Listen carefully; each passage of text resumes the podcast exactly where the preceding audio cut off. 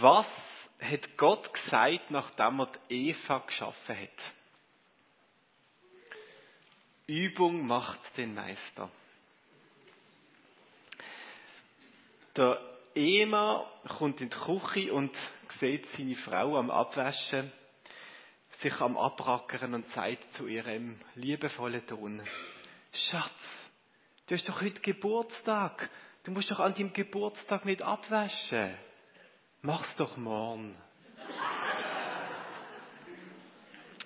Was, was versteht ein Mann unter Hausarbeit machen? Was versteht ein Mann unter Hausarbeit machen? Sein Bein lüpfen, damit die Frau kann unten durch Staub saugen Der Mann sagt zu Gott, Gott, warum hast du die Frau so schön gemacht? Gott antwortet, damit du sie liebst.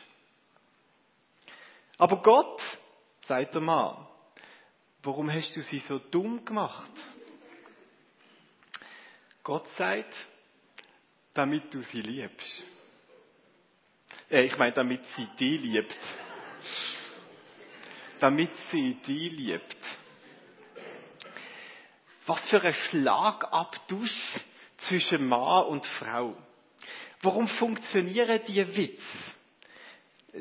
Ich glaube, in diesen Witz, da stecken ein Stück Wahrheiten drin. Aber was für Wahrheiten stecken denn in diesen Witz drin? Wohl kaum die Wahrheit, weil es ist keine, dass die Frauen wirklich an der Herd gehören und dass Männer viel dümmer sind, als man es meint.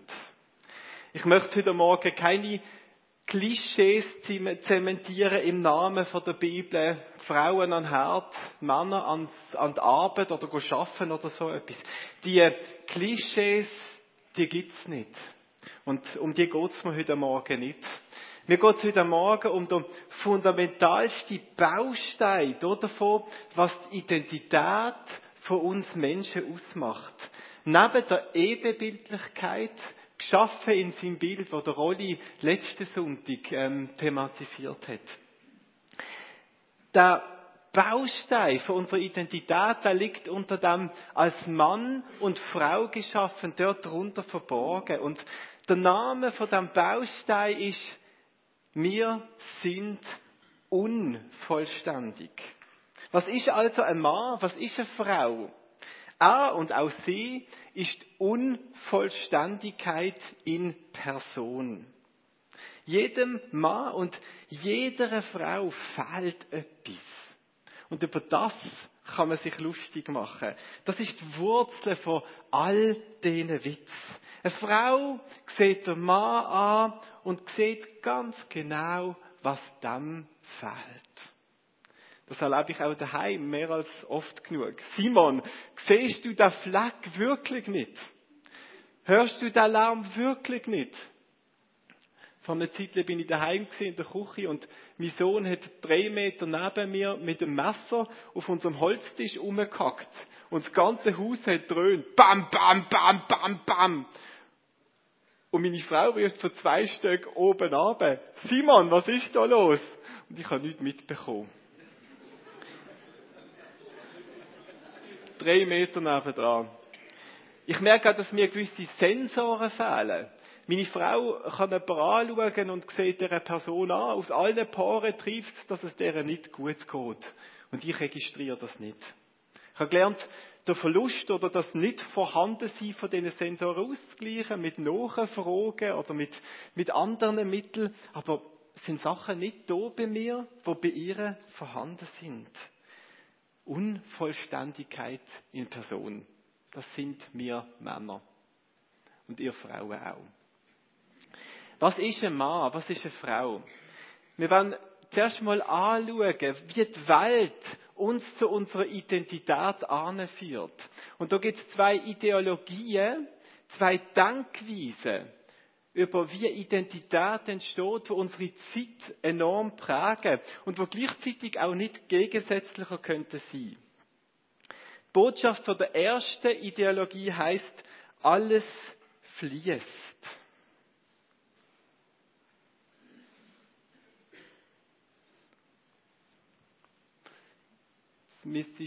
klappt es irgendwie nicht.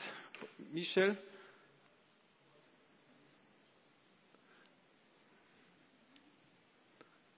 Ha! Hast du es jetzt geklickt oder ich? Ich will aber selber können. Brich sie nochmal ab, die Präsentation, und start sie nochmal neu. Das ist halt typisch Mann, man muss die Macht in den Finger haben.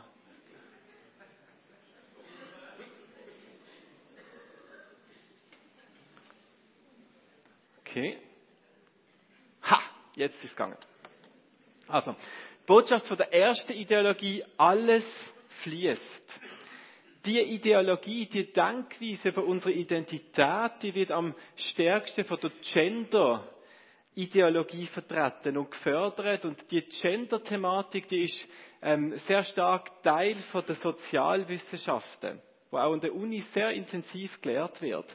Da geht es darum, dass unsere Identität nicht festgelegt ist. Man ist einfach Mann oder Frau, sondern dass sie sich ständig fließt, dass sie sich ständig verändert.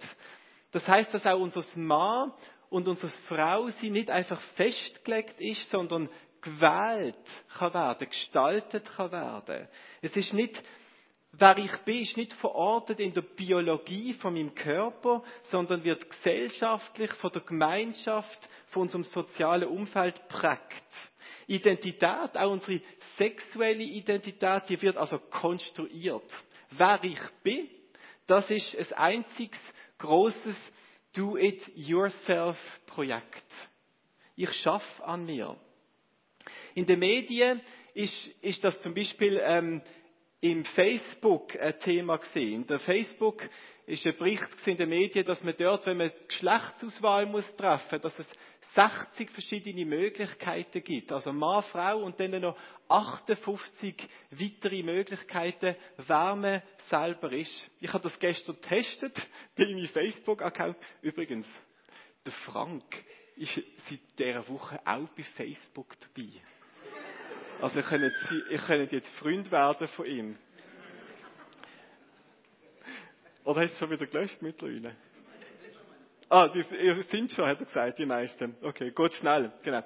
Also ich habe das getestet und ähm, wo ich versucht habe, mein Geschlecht zu ändern, habe ich die Möglichkeit gehabt, Mann, Frau oder Benutzer definiert und bei Benutzer definiert dann äh, Ziele, wo ich können schreiben, was ich will, um mein eigenes Geschlecht anzugeben. Aber das ist so ein Beispiel davon, wie, wie die Gender-Ideologie Mühe hat mit der Schublade Mann und Frau. Das zweite Thema in den Medien, wo uns das begegnet ist im letzten Jahr, ist beim Bauen von öffentlichen Toiletten.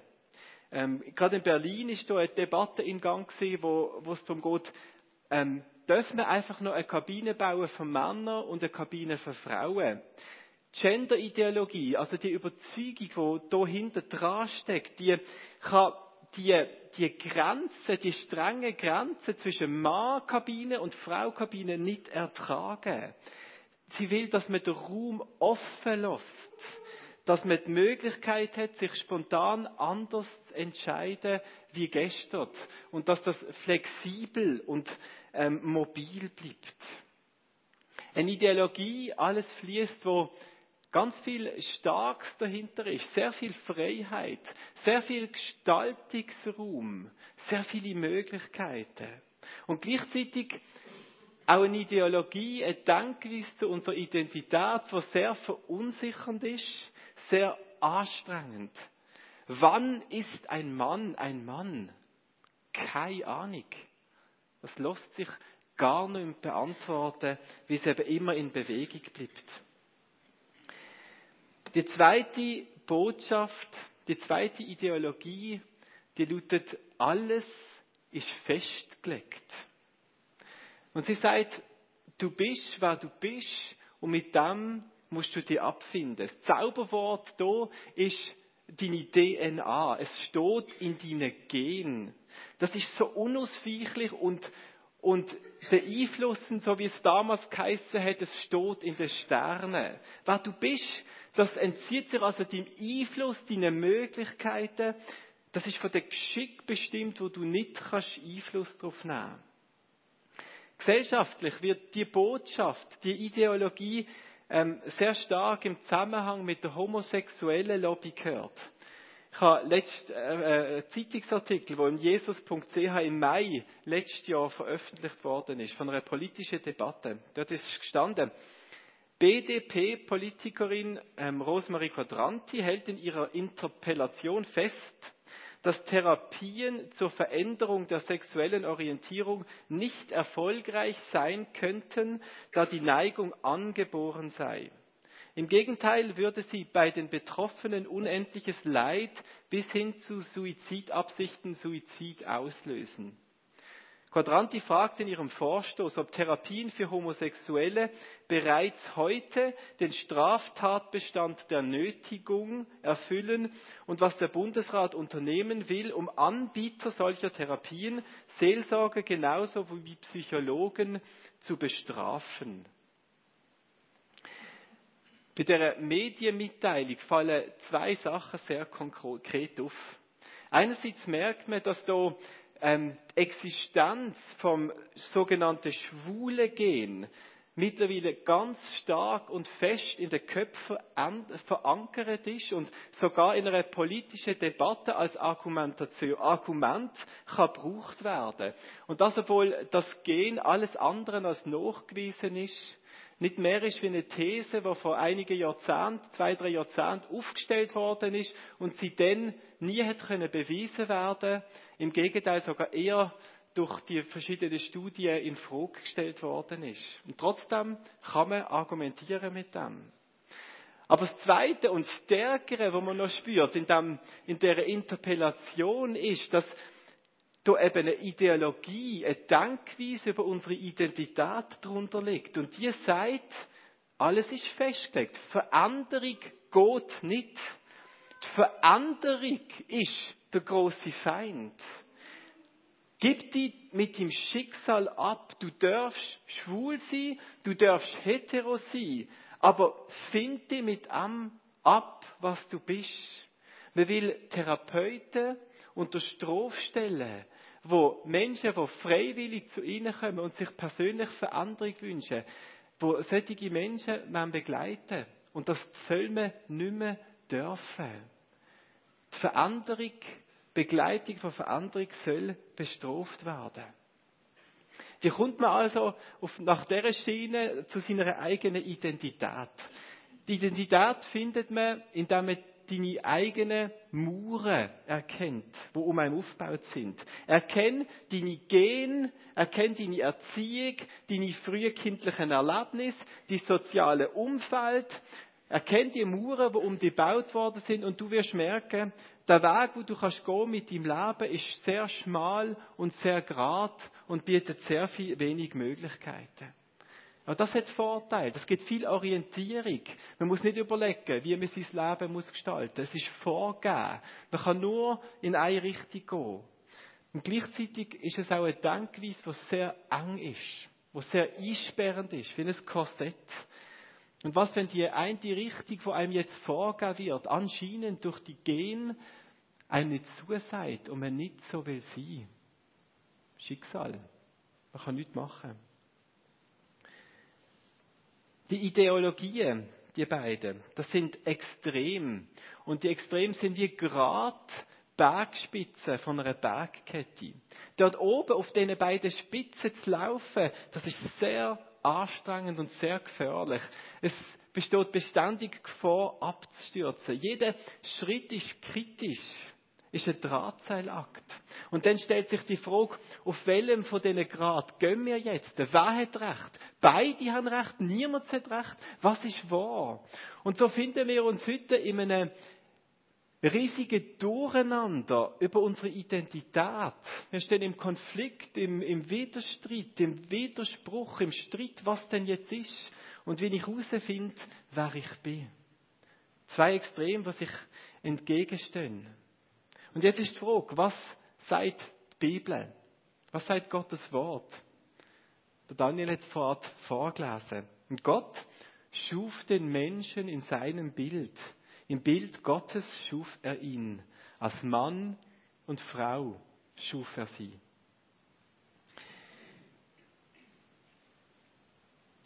Das ist der weite Raum, der Platz zwischen den Bergspitzen in der Ebebildlichkeit, in der Tatsache, dass wir in seinem Bild geschaffen sind, in Gottes Bild, im Schöpfer und Herrscher von der ganzen Welt. In dem steckt unsere Freiheit zum Gestalten, unsere Freiheit, Verantwortung, Eigenverantwortung zu übernehmen und etwas aus unserem Leben zu machen und an unserer Identität mitzuschaffen.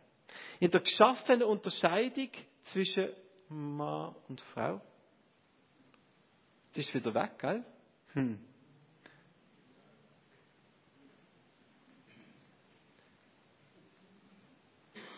So. in der geschaffenen Unterscheidung zwischen Mann und Frau, dort steckt unsere Begrenztheit dahinter. Unser Schicksal, Tatsache, dass gewisse Sachen in unserem Leben einfach gar sind, einfach bestimmt sind, dass es unabänderliche Voraussetzungen gibt, für uns als Menschen einfach mitgegeben sind. Und wir leben zwischen den beiden Extremen. Wer nur seine Freiheit sieht, der landet in der radikalen Gender-Ideologie. Er missbraucht seine Ebenbildlichkeit. Ich kann machen, was ich will. Ich kann mit meinem Leben anstellen, was ich will. Ich habe keine Grenzen, keine Kontrolle. Jemand, der auf diesem Extrem wird, lebt, der wird vermessen, er wird stolz, er wird überheblich. Und er landet an einem Punkt vom Machbarkeitswahn. Ich als Mensch, ich habe keine Grenzen und ich mache, was ich möchte. Wer hingegen nur seine Grenzen sieht, der landet auf einem anderen Grad. Und auf dem Grad wird der Mensch fatalistisch. Er wird passiv und hoffnungslos. Er wird jemand, der einfach getrieben wird von den Umständen und von der Welt, wo er drin lebt. Blind geführt. Eine Marionette, die nicht mehr selber anstellt mit seinem eigenen Leben. Der Punkt ist, beide extrem haben etwas für sich und spiegeln ein bisschen etwas von der Wahrheit. Und zur Gefahr werden sie nur, wenn sie einen Absolutheitsanspruch geltend machen. Es so ist es oder es so ist es. Wenn das passiert, dann hat uns der Teufel an den Rand drängt. Dann wird das Leben mühsam. Es wird einseitig. Und wenn wir in, den, in einem von diesen Extremen leben, dann leben wir nicht mehr nach dem Entwurf von unserem Leben, wie Gott sich das denkt hat. Weil Gott hat uns für die Weite geschaffen, die dazwischen ist. Und in dieser Weite, in dem breiten Tal zwischen den Extremen dort, lässt sich's gut leben. Das Bild, das ich jetzt hier brauche, das hat Martin Schleske in seinem Buch Der Klang wunderschön beschrieben. Ich möchte euch das zitieren. Er sagt dort, im Bild einer Landschaft gesprochen, geht es gerade nicht um die sprichwörtliche Gratwanderung, jenen scharfen Höhenweg, wo zur rechten und zur linken je ein steiler Abgrund droht. Es ist vielmehr das Bild zweier Berggipfel, eben der harmonischen Gegensätze, die zwischen sich einen weiten Raum aufspannen. Es ist der seelische Lebensraum, den ein Mensch einzunehmen fähig ist. Da ist kein scharfer Grat des einsamen Guten, sondern ein Raum der einander zugeordneten, entgegengesetzten, guten und segnenden Kräfte. Das bedeutet, unser Leben ist nicht das Leben, wo wir bei jedem Schritt Angst haben, und zu dem Leben in dem Tal, in der Weite, ladet Gott uns ein. Vorherbestimmung und Verantwortung. Beides ist da. Beides hat Gültigkeit. Aber beides steht eben nicht allein da als Extrem, sondern ist es harmonisches Gegenüber, so wie er das nennt. Und jetzt leben wir in diesem breiten Tal. Aber was heißt das? Ist Orientierung da innen nicht schwieriger, wie wenn wir auf einem von diesen Bergspitzen würden laufen. Und in einem gewissen Sinn ist das wahr. Dort oben auf dem breit, auf dem schmalen Grat, da können wir nur einen Schritt vor der anderen setzen. Aber in dem breiten Tal ist es nicht so klar, wo genau der Weg durchführt. Also, wenn es jetzt um die konkrete Gestaltung von unserem Leben geht, wie, was heißt das? Und ich möchte euch fünf ethische Fragen stellen, wo eine steigernde Brisanz dahinter steckt. Darf ich als Mann lieber Hausmann sein und das Geld verdienen meiner Frau überlassen? Darf ich als Frau meine Kinder in die Kita geben, damit auch ich meine Berufskarriere kann weiterverfolgen kann? Dürfen wir aufbegehren? Dürfen wir uns wehren als Ehepaar, wenn wir keine Kinder können bekommen? Darf ich einen Weg von der Veränderung suchen, wenn ich homosexuell empfinde? Darf ich das? Darf ich mich operieren lassen, wenn ich mich als empfindende Frau in einem Männerkörper wiederfinde? Oder wenn ich als Zwitter geboren wird? Was darf ich machen? Was darf ich? Die beiden Extreme, die beiden Ideologien geben ganz klare Antworten zu diesen Fragen. Darf ich das? Natürlich darfst du es. Es gibt keine Grenzen. Du kannst machen, was du willst. Alles ist offen vor dir. Mach mit deinem Leben, mit deinem Körper, mit deiner Identität, was du willst. Lass dich von nichts fremd bestimmen. Das andere Extrem sagt sicher nicht, du hast klare Grenzen gesetzt bekommen und in diesen Grenzen musst du leben und da gibt es kein Entkommen davon. Leb mit dem, was du bist. Du musst das akzeptieren. Du hast keine Möglichkeit.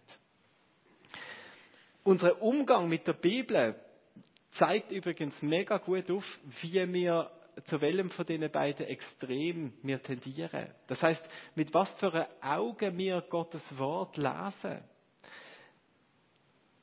Die, die extrem richtig Freiheit tendieren, dass alles offen ist, dass alles fließt, für die ist die Bibel, wenn sie sie lesen, nicht mehr als ein unverbindlicher Rotgeber. Es stecken Weisheiten drin, gute Gedanken, Tipps fürs Leben, Empfehlungen, die Gott gibt. Aber all das, was da innen steht, hat letztlich keine Verbindlichkeit für mich. Ich kann es lesen, ich kann es gut finden und machen, aber die Sachen, die ich nicht gut finde, die kann ich auch sein lassen. Ich bin nämlich frei. Und ich habe keine höhere Macht, keine Verantwortung, die ich muss annehmen muss. Die, die in die andere Richtung tendieren, für die wird die Bibel im anderen Extrem zu einem Gesetzbuch mit Paragraphen. Und sie lesen die Bibel so, wie man das Strafgesetzbuch von der Schweiz liest. Mache ich es richtig oder nicht? Oh nein, ich habe es übertreten, ich habe es nicht genau so gemacht, wie es da steht. Das heißt, jetzt gibt es die Konsequenz, die Folge. Ich muss mich messerscharf, Wort für Wort an das halten wie an ein Gesetzbuch. Unverbindlicher Ratgeber oder messerscharf Gesetzbuch. Was ist wahr? Die Wahrheit ist dazwischen. In dem weiten Raum, wo sich zwischen den beiden extrem auftut. Und das ist der Lebensraum, wo Gott sich für uns denkt hat.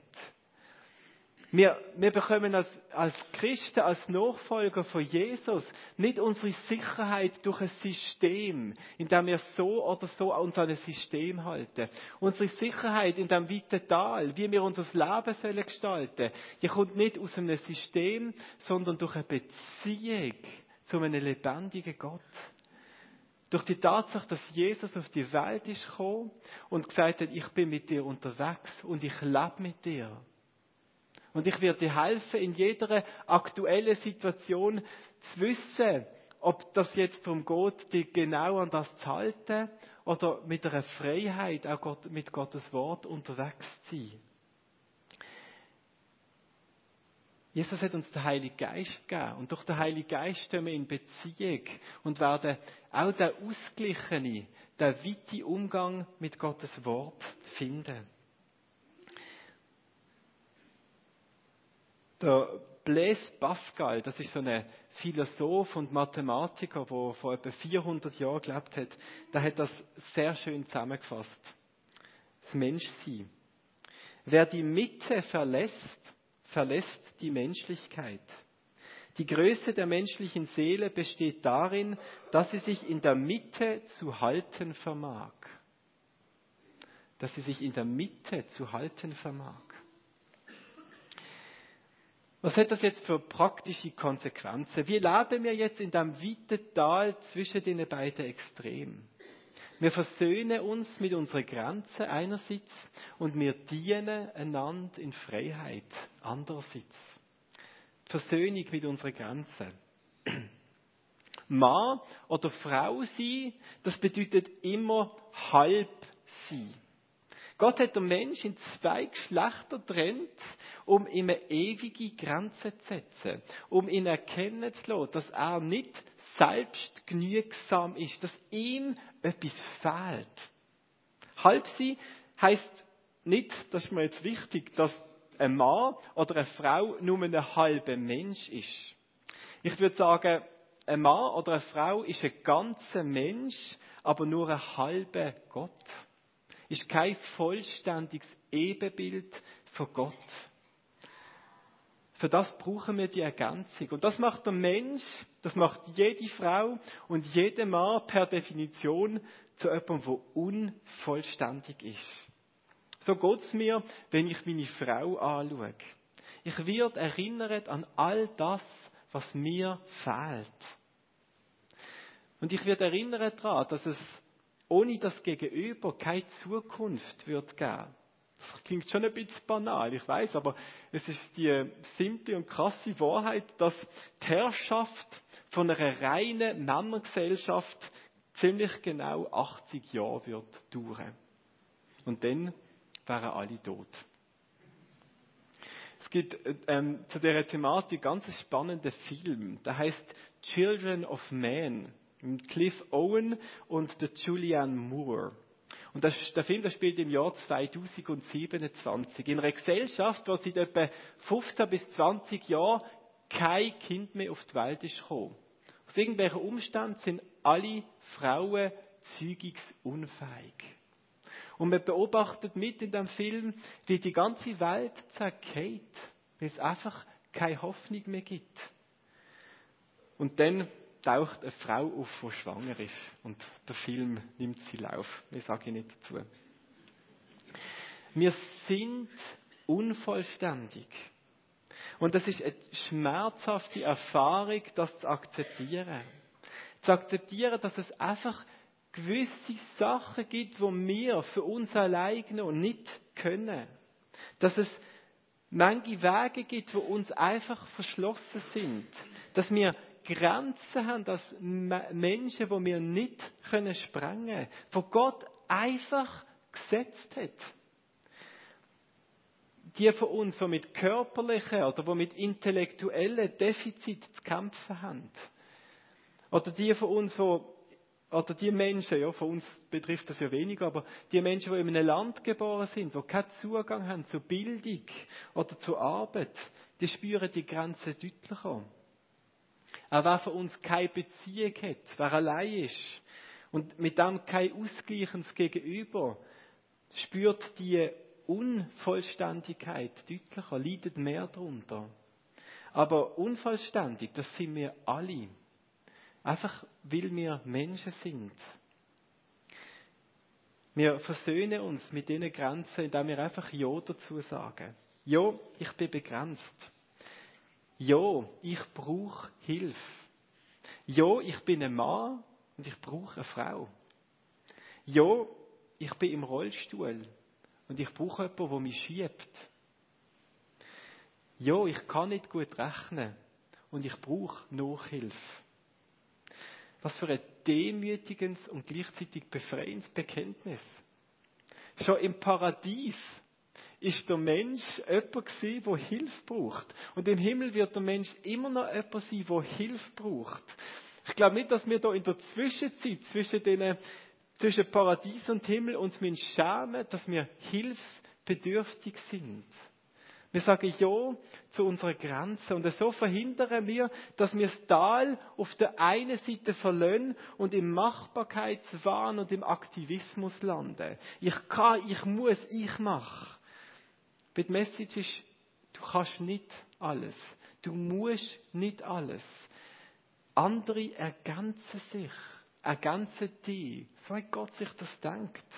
Die Frau für den Mann, der Bruder für die Schwester, Kleingruppe für ein einzelnes Mitglied. Einander ergänzen. Und wir dienen einander in Freiheit.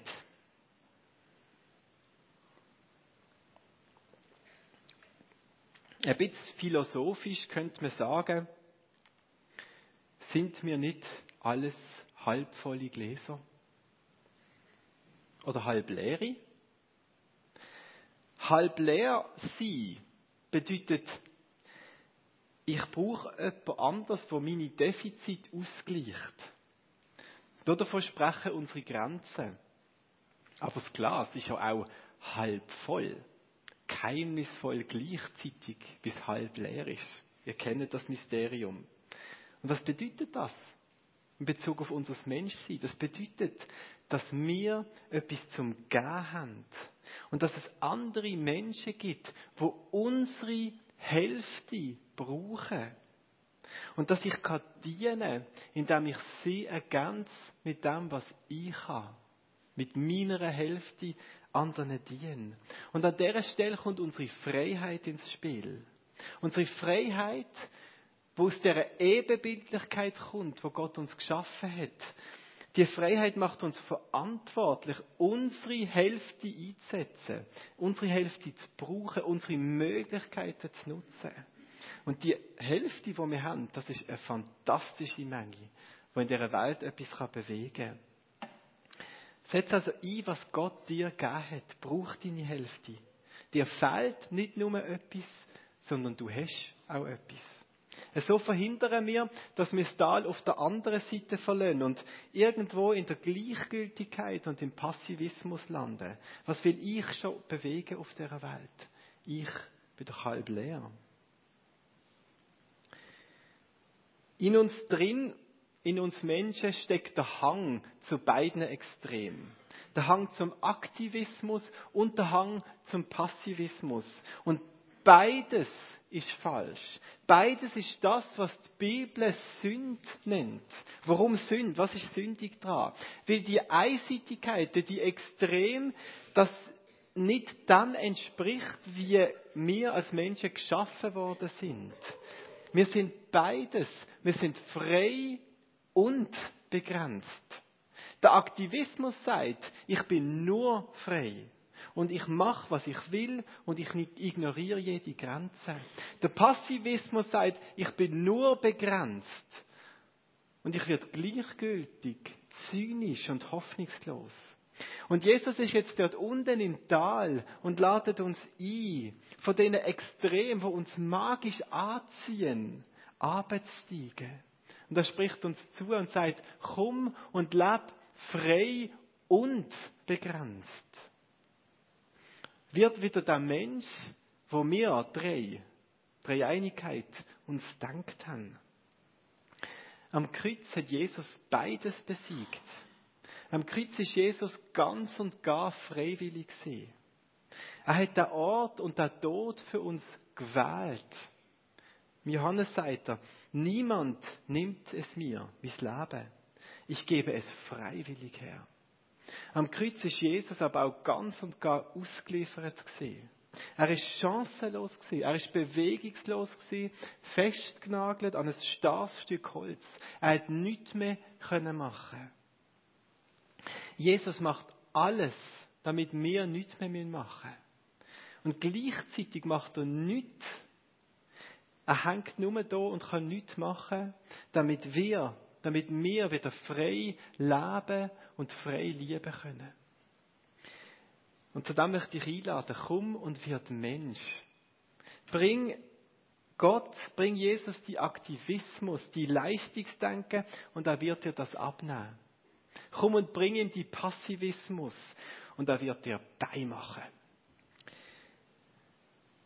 Wir kommen jetzt in die Arbeitungszeit, wo wir nochmal vor Gott möchten kommen. Und in dieser Zeit habt ihr auch Gelegenheit, für euch beten zu lassen. Für die, die merken, dass sie im einen oder anderen Extrem festhängen und Mühe haben, in dieser, in dieser Mitte zu leben. Und jetzt wollen wir vor den Gott retten, der uns so fantastisch geschaffen hat. Als Mann und Frau frei und begrenzt.